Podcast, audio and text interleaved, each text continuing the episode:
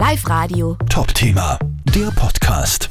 Johanna, Sie und Ihre Familie leben ohne Auto. War das Zufall oder eine bewusste Entscheidung? Wie ist es überhaupt dazu gekommen? Ja, zuerst war es Zufall. Also wir haben studiert und da ist einfach zu den Zeiten ein Auto finanziell sowieso noch nicht in Frage gekommen. Wie wir dann wieder zurückgezogen sind nach Oberösterreich, war es schon auch eine bewusste Entscheidung, insofern als wir uns bewusst für einen Ort entschieden haben, wo es auch möglich ist, ohne Auto zu leben. Also wir haben uns nicht irgendwo auf einem Berg oder irgendwo hingesetzt, wo wir gewusst haben, da fährt weit und breit kein öffentliches Verkehrsmittel hin oder es ist sehr weit bis in den nächsten Ort, sondern wir haben uns eben mitten in den Ort gesetzt, wo auch eine gute öffentliche Anbindung und auch eine gewisse Infrastruktur, also Geschäfte und so vorhanden sind. Sie haben es gesagt, Ort, aber eben keine große Stadt. Man kann sagen, auf dem Land im Mühlviertel, wie geht es dort überhaupt ohne Auto? Wie kauft man zum Beispiel für eine Familie ein oder wie kommt man zur Arbeit? Ja, das ist eigentlich recht einfach. Also wir haben einen Nah- und Frisch im Ort. Die sind auch super ausgestattet, haben regionale Produkte, haben viel Bioprodukte. Also da können wir eigentlich den größten Bedarf abdecken. Wir haben eine Food Coop, den Genussverteiler, wo man einmal wöchentlich regionale und Bioprodukte bestellen kann. Die kann man dann ebenfalls einmal wöchentlich dort abholen. Also da decken wir uns auch mit vielen saisonalen Produkten ein. Zusätzlich liegt am Arbeitsweg ein Biohofladen, der immer freitags nachmittags offen hat in Anitzberg, wo man auch viele Sachen kaufen können. Äh, was wir nicht kriegen, kaufen wir, wenn wir sowieso unterwegs sind, in Linz. Also das wird dann einfach integriert in, irgendwie fährt man eine halbe Stunde früher und erledigt nur ein paar Sachen.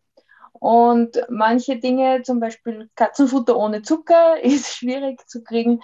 Da nutzen wir dann meine Familie oft, wenn die sagen, wir fahren sowieso nach Freistadt und dann sagen wir, okay, fahrt beim Fressen ab vorbei und bringt unsere Katze wieder was zu essen. Also einkaufen funktioniert äh, und in die Arbeit zu kommen, ist wahrscheinlich manchmal eine Herausforderung, oder? Um, ähm, grundsätzlich ist es recht einfach, weil wir haben ein Bus dorthin und es sind nur acht Kilometer für beide von uns. Wir arbeiten beide in Hagenberg. Das heißt, das ist im Sommer mit dem Rad machbar, was dann halt die Schwierigkeit ist, wenn der Bus nicht ganz so fährt, wie man das gern hätte. Das heißt, wenn es zu schlecht ist, eisig im Winter oder wirklich strömender Regen, dann ist es nicht das Radl, dann ist es der Bus und der fährt manchmal nicht so, wie er fährt.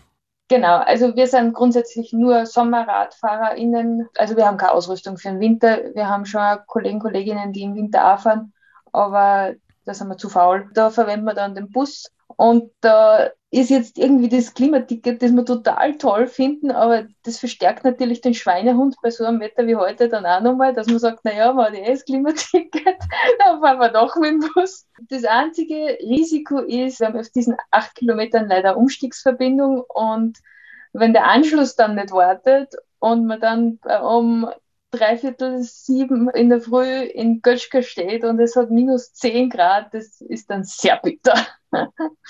Und das passiert immer wieder, dass dieser Anschluss nicht wartet oder ist das jetzt geklärt, das Problem?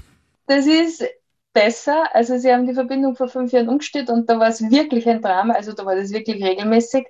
Und es wird inzwischen aber zwar dreimal im Jahr erwischt sein und das sind dann meistens die Tage, wo man entweder ganz in der Früh einen Termin hat und wirklich pünktlich in der Arbeit sein müsste oder wo es wirklich kalt ist.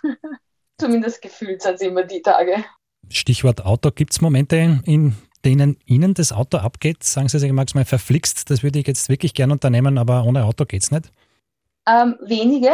Also grundsätzlich kommt man an sehr viele Orte und auch an viel mehr Orte als Menschen, die das noch nie ausprobiert haben, glauben mit den Öffis. Was schwierig ist, sind Besucher bei Freunden und Freundinnen, die irgendwo abseits wohnen, Transport von großen oder schweren Dingen oder eben dann, wenn die Busverbindung, also wenn man am Abend noch was machen möchte und dann zum Beispiel, also nach Linz ist super, da, da ist der letzte Bus um 11 einer, aber nach Freistadt, ist dann sehr bald einmal aus.